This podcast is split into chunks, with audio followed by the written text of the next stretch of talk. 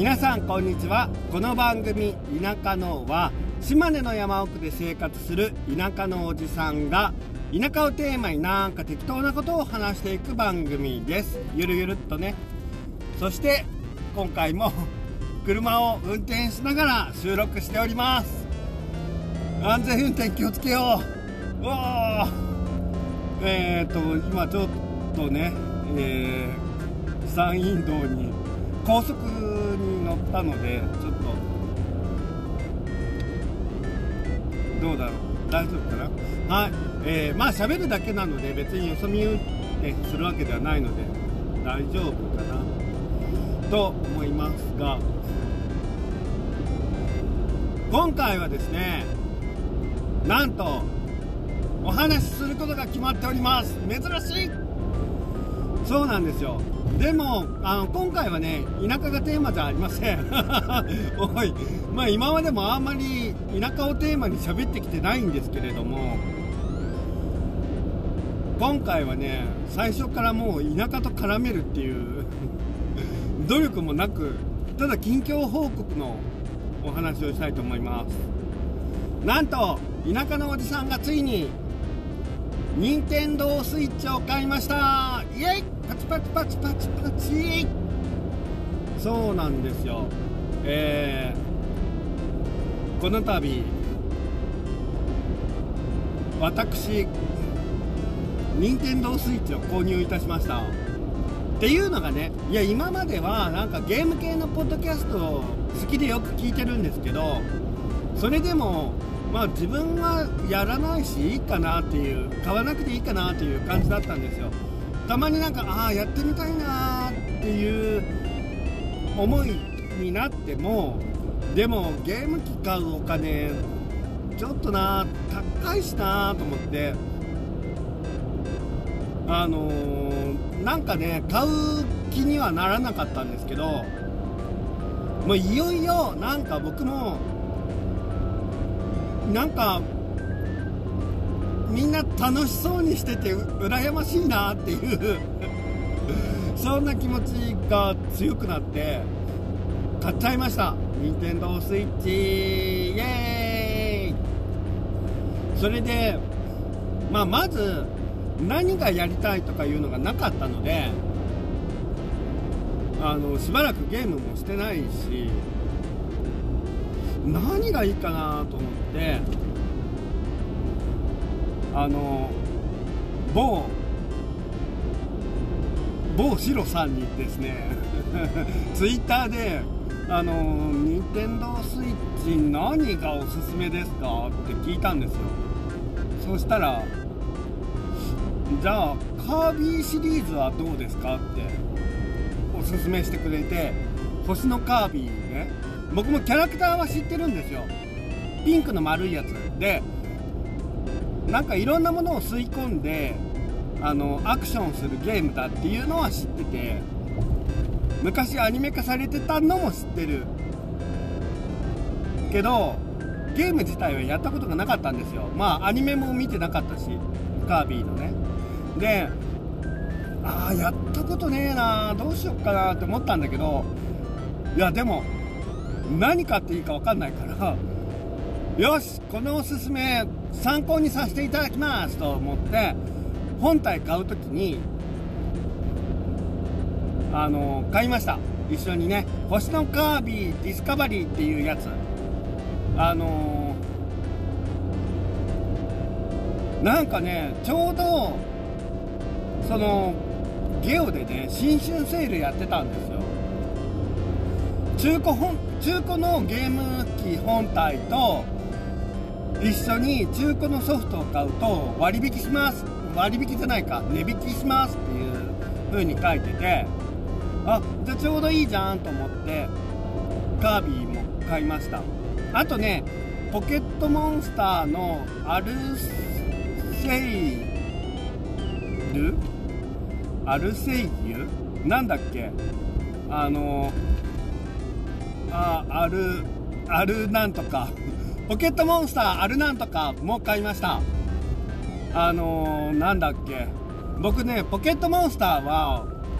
赤をめちゃくちゃやり込んでいてもうなんせニャースが好きだったのでニャースをとにかく進化させずに殿堂入りさせるっていうことに血道を上げていて。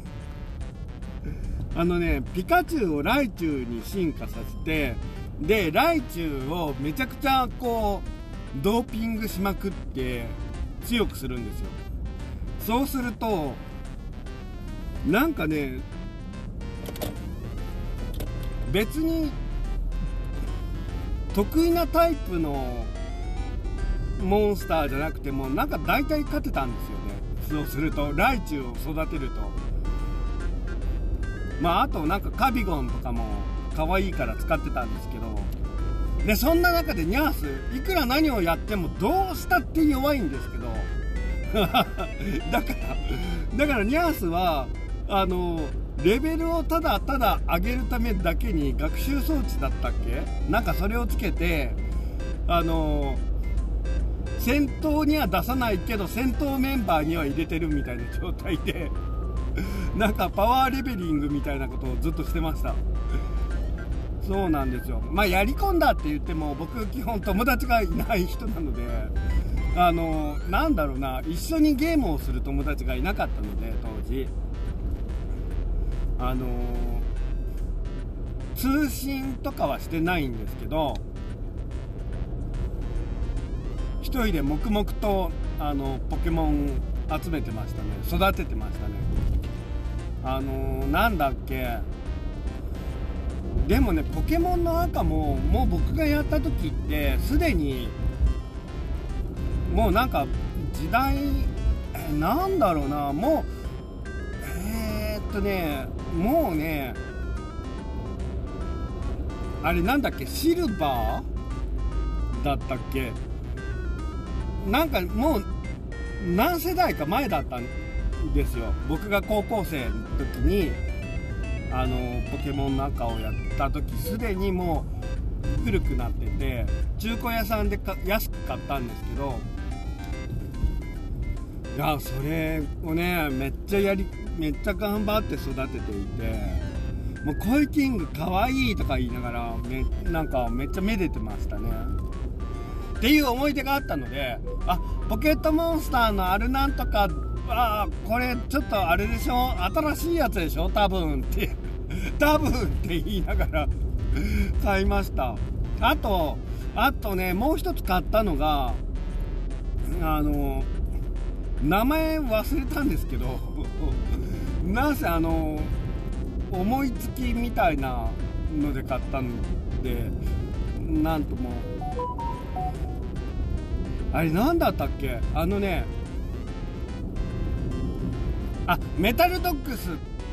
だっけ？メタルドッグかなんかそんな感じの名前のゲームを買いました。あのワンちゃんに武装をさせてあのー、戦うゲームだと思います。おそらく。わかんないけどもうなんかジャケ買いしました。あと値段が安かったので。でとりあえずさおすすめしてくれたんだからまずはあの、カービィやろうと思ってカービィから始めることにしたんですけどあれさもうなんか今日何が一番語りたかったって任天堂 switch の初期設定がすっごいいいなと思ってそこに最初感動したんですよ。っていうのが任天堂 switch 初期設定するのになんか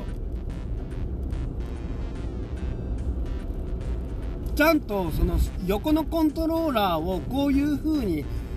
取り外しできますよとかあの名前の登録をしましょうみたいなのとかでも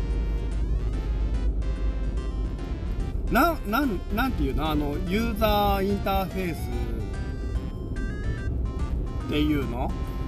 なんか画面の案内親切だしなんかちょっとチュートリアルっぽいみたいな。ゲーム機本体の使い方のチュートリアルみたいな感じと思いながら。初期設定親切だと思って。ちょっとそこに感動しました。いや今までなんかね任天堂 d s とかからやっぱりこう引き継がれてる任天堂のなんていうのかな。ゲーム今までやってこなかった人に対しても優しいですっていうようなあの表示画面の優しさみたいなの伝わってきてあのフォントも丸いんですよねちょっとね。なんか別に読みにくいほど丸いとかゴテゴテするっていうわけでもなく読みやすくてなんか柔らかい丸い感じのフォント使っていて。でさ初期設定でわざわざそのなんか横のコントローラーなんかこのボタンを押しながらまず外してみましょうとか。あなんかそういうのもちゃんと説明してくれるんだ優しいみたいな。あちゃんとなんか使う側の視点に立ってるっていうのを感動したんですよ。あの昔ね PSP とかも持ってたんですけどなんか PSP とかそういうソニーのゲーム機ってなんかあの大人向けっていう感じしませんか？あの硬質な感じね。ちょっと高級感出してますみたいな。あれとは全く真逆の方向性。ちょっとなんかいいぞ任天堂って思いました。その感動をちょっとわけわからんなりに伝えたかったですっていうのが今回の趣旨。でねあのとりあえず今そのえーと、星のカービィ、えーと、ディスカバリーかっていうのをやってるんですけどあれもねよくできたゲームで面白いんですよね。でまず最初にチュートリアルが上手って思った。僕だからカービィやったことないんですけどなんか最初に、まあ、こうしてくださいねみたいなのをステージで上手にこう練習させてくれてなおかつそれでちゃんと画面が進んでいってでオープニングに至るみたいな感じ。はあおじさんおじさん感動してますって思いました。めっちゃ楽いやんこれみたいな。僕あのファミコンの魔界村であのレッドアリーマーが倒せない人なので あの倒せない人っていうか小学生の頃に友達の家で魔界村やらせてもらった時にまず大体レッドアリーマーにたどり着くまでにやられる。で運よくレッドアリーマーのところまで行けてもレッドアリーマーに瞬殺されるっていう人なので そのぐらいゲームがゲームっていうかねアクションゲームがもう本当にど下手くそな人なので 今だったらもしかしたらレッドアリーマーに勝てるかもしれないですけど可能性としてはねありえるんですけど勝てる可能性が今ならある。けどまああの本当にレ、あの、魔界村をやって、レッドアリーマー倒せなかったらいけないので、それは、それはもう挑戦する気がしばらくないんですけど、まあそんな僕でも、あ、カービィストレスなく楽しめると思って、それがちょっと感動でした。まあもちろん、難易度、あの、難易度優しいっていうやつに設定してるんですけどね。で、まあまだ、ちょっと、本当に序盤遊んでるだけなので、これからどうなるかわからないんですけど、あとね、やってみたいソフトとしては、タクティクスオーガーですね。あれは、まずスーパーファミコンでやってて、当時すごい感動したんですよ。で、その後、ゲームボーイアドバンスでもやって、うわ、めっちゃすごい、なんかゲーム超進化してるって感動した覚えがあって、だからね、またやりたいんですよね。あの、タクティクスオーガー。で、それはまあ、やろう、やりたいなと思っています。で、あと、すごい、今気になってるのが、なんか、あの、まだね、どのゲーム、僕が聞いてる範囲でのゲーム系ポッドキャストの番組では、まだ誰もレビューしておられないので、内容がよくわからないんですけど、ドラえもんの牧場物語がとっても気になっています。なんか牧場物語は昔からゲームあるじゃないですか。まあ僕もあんまプレイしたことはないんですけど、でも牧場系シミュレーションとドラえもんが合わさるってすごくない？と思って、それをね、ちょっとやってみたいんですよね。あと、あともう一つ気になったのがあって、クレヨンしんちゃんの、なんか終わらない7日間みたいな。なんかね、夏休みを1週間満喫するゲームみたいなのがあるんです、あったんですけど、それもなんか気になりました。まあ、クレヨンしんちゃん僕アニメほとんど見てないんで、クレヨンしんちゃんに対して思い入れはほぼないんですけど、じゃあなんで気になったのって言われると、なんか昔あった僕の夏休みっていうゲームを連想したから、それで気になったんですね。まあ僕の夏休みもやってないんですけど、やってないけど、なんか、あー、うん、気になるなーって思ってて それはね、当時すごい気になってはいたんですよ。ただ、田舎に住んでいて、田舎暮らしを満喫するゲームやるのちょっと抵抗あるわと思って、それで手を出さなかったんですよね。で、今この年になり、ちょっと、やっておけばよかったかもしれんと思って、で、まあなんかそういう過去のことを思い出して、ちょっとその、クレヨンしんちゃんの夏休みのゲームが気になりました。もうなんかね、いや、対策ゲームもやってみたいんだけど、正直言うと、もうなんかかっこいいスタイリッシュな、かっこいいゲームもやりたい。おじさん、もうちょっとなんか、そういう大人っぽいゲームもやってみたいんだけど、いかんせん、あの、ゲームスキルが多分追いつかないので なんかもうちゃんとクリアしたいんですよ ちゃんと楽しみたいの もうなんか難しくて、これどうしても無理っす、みたいなのは避けたいんですよね。ちょっとでもやってみたいとは思うしね。まあなんかその辺は僕の感情がちょっと、僕の感情と財布の事情が許したら、い、あのー、買うことを前向きに検討していきたいと思います。ただし、ただし、まあ、それまでに、あの、どのゲームをやりたいかっていうのをね、ちゃんと調べるっていうか、あの、あ、これいいじゃんみたいなのを自分なりにちゃんと探してからね、僕、下手にね、お店行くと、ノリと勢いでなんか買ってしまったり、よくわかんないけど、このパッケージがかっこいいのでこれにしますみたいなので選ぶんで、まあ今回のメタルドッグもそうなんですけど、あの、ジャケ買いするのが割と好きな人なんですよね。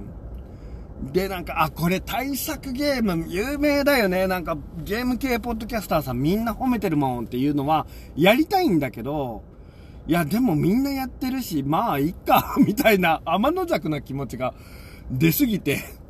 つい買うのを逃してしまうんですよね。いけないなと思って。いや、今回もさ、任天堂スイッチを買うのに1時間ぐらいお店でうろうろしてて あれ絶対店員さんに不審がられたな、と思います。店員さん何回かなんか様子見に来たもん。ごめんなさい。でもね、もう本当にどのソフト買おうっていうのもあったし、いや、これ本当に買って家計大丈夫かと思って。まあ、任天堂スイッチの有機 EL っていうやつ買ったんですけど、軽く僕の命より高いのね。知らんけど。で、なんか、え、これ買って、今、どうしてもさ、生活に必要なものじゃないし、もうちょっとなんか家計を考えて、なんか、やめとかないって思ったんだけど、それでね、もうへたり、へたりすぎて、あの、もう一回お店出たんですよ。やめようと思って。どうしても欲しかったら、今ここで悩んでるはずはないと思って、一回車までも、店を出て車に戻って、でも、今、買わないと、っていうかもう、なんかちゃん、このお金がなくなる前に、自分のために、自分だけのためにお金を使おうと思って。その、なんか自分へのご褒美じゃ、あ、うん、かな？自分へのご褒美になるもの、なんか高いもの、ちゃんと自分にあげようと思って、それで、もう一回勇気を持って、お店に入って、店員さんに、任天堂スイッチくださいっていうお願いしました。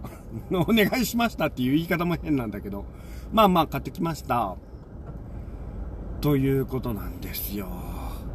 まあこれからね、どんなゲームを買うかわからないんですけど、あ、ちょっと、あ、あとね、あれ欲しいかな。あの、ポケモンスナップ。でもな、新しいポケモン知らないし、興味ないんで、買うかどうかわかんないんですけど、でも僕、ニャースとかコラッタとかね、ああいう赤に存在したポケモン結構好きなので、そういうポケモンの写真を撮れたら、ちょっと幸せかもしれんとは思ってます。まあ、買うかどうかわかんないんですけど、でも、とても気になってはいるんですよね。まあ、なんか、皆さんもおすすめのゲームがあれば、教えてやってください。うちはメールフォームないんですけどね。まあ、ツイッターかなんかで。でも本当にさ、あ、もうなんか、もうすでに家に着いているので、収録を止めたいなと思いつつ、あの、感情が先走ってしまって、いろいろ喋り続けてるんですけど、もうちょっとだけ喋ろう。あのね、それで あの、あ、そうや、驚いたのがさ、あ話、話そうと思ってた内容と全く関係ないんですけど、任天堂、え、任天堂スイッチオンラインっていうのがあるんですね。で、あよくある、なんかこう、任天、前あった任天堂クラブみたいなやつなんか通販できたりとか、なんか情報が届くやつかなと思ってたら、なんか、ね、あのー、年間で、いくらか払うと、過去のゲームが 遊べますっていうサービスなのかなあれ。ちゃんと分かってないんですけど、あ、そんなんあるんだ。へえ、すごいねって思ってたら、追加パックで、ゲー、えっ、ー、と、メガドライブか。メガドライブのゲームが遊べるって書いてて、ちょっと衝撃でした。メガドライブは僕小学生ぐらいの時にお兄ちゃんが持ってたので、憧れのゲーム機なんですよ。で、僕一回もゲーム、あの、メガドライブで遊んだことがなく、ないんだけど、お兄ちゃんが遊んでたからさ、憧れなんです。2回目。で、あ僕もいつかやってみたいなとか思ってたんだけど、メガドライブ欲しいなって思ってたんだけど、まあね、その後ゲーム機戦争で、いろいろ ゲーム機進化しちゃって、メガドライブいつの間にかね、もう、それよりすごいのが出たぜみたいな感じで、スーパーファミコンが出たりして、あ、びっくりした。あの、そうそうそう、結局僕メガドライブでゲームをしたことがないんですよね。で、友達が持ってて友達の家でやらせてもらったのかな。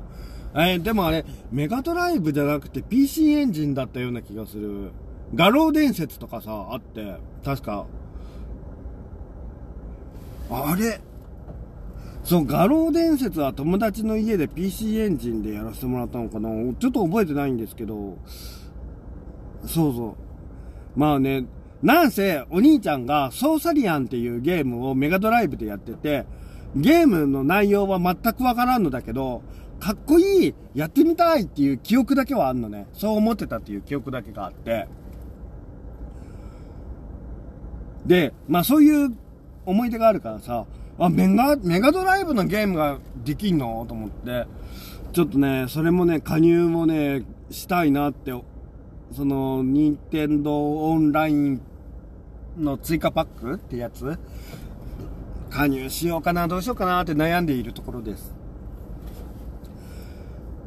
うーん、でもそんなにゲームしないでしょって言われたら、ま、そうなんですよね。あの、ほぼほぼ生活の1日24時間のうち、ほぼほぼ仕事してるので、ゲームに割く時間が今少なくて、それを考えるとね、ちょっと、なぁ、と思ったり。ああ、でもなんか過去の憧れのゲームができるんだぜって思うと、ちょっと欲しいなやってみたいなとも思ったりしますしね。うん、って感じなんですよ。いやー、喋った喋った。とりあえず、思いつく限りでは喋りたいことを喋りました。ので、今日はここまでにします。唐突だな。えー、っと、じゃあ、とりあえず、皆さんも、あ、そうだえー、っと、それで思い出したんですけど、終わらねあの、これが本当最後、多分。えー、っとね、明けましておめでとうございます。今思い出した。そうだ、年明けたんですよね。あの、おめでとうございます。えー、っと、皆様も良いお年をお過ごしください。あ、年末の挨拶っぽい。えー、と、あ、もう一回言おう。えー、と、新年明けましておめでとうございます。えー、本年も皆様にとって良い一年になりますよう記念しております。まあ、こんな感じかな。というわけで、えー、皆さんこの後もお疲れが出ませんように。それでは失礼いたします。